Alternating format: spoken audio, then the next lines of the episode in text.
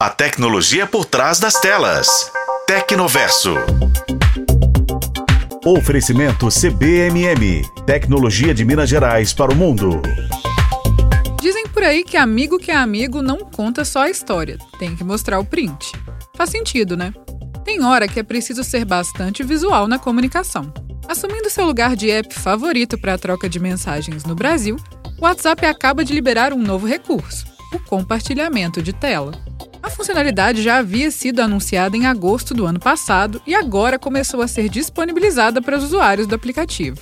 E a lógica é a mesma que estamos acostumados nas aplicações para desktop. Basta entrar numa chamada de vídeo e optar pelo compartilhamento de tela para mostrar aos demais participantes da conversa um documento, foto ou até uma tela de uma compra online. Bora para o passo a passo. Primeiro de tudo, entre numa videochamada via WhatsApp. Com a ligação em andamento, toque no ícone de compartilhar. Aquela setinha que aponta para cima, sabe? Ali na parte inferior da tela. Daí o app vai te notificar sobre o início da transmissão da tela. Aí é só clicar em iniciar agora. Assim que o compartilhamento é iniciado, as janelas com os rostos das pessoas se organizam na parte superior da tela. Aí, para encerrar o compartilhamento, basta clicar em parar no botão vermelho que aparece na chamada.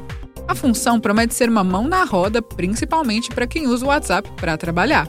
Funciona também se você só precisa mostrar aquela foto, sabe aquela, para o seu grupo de amigos.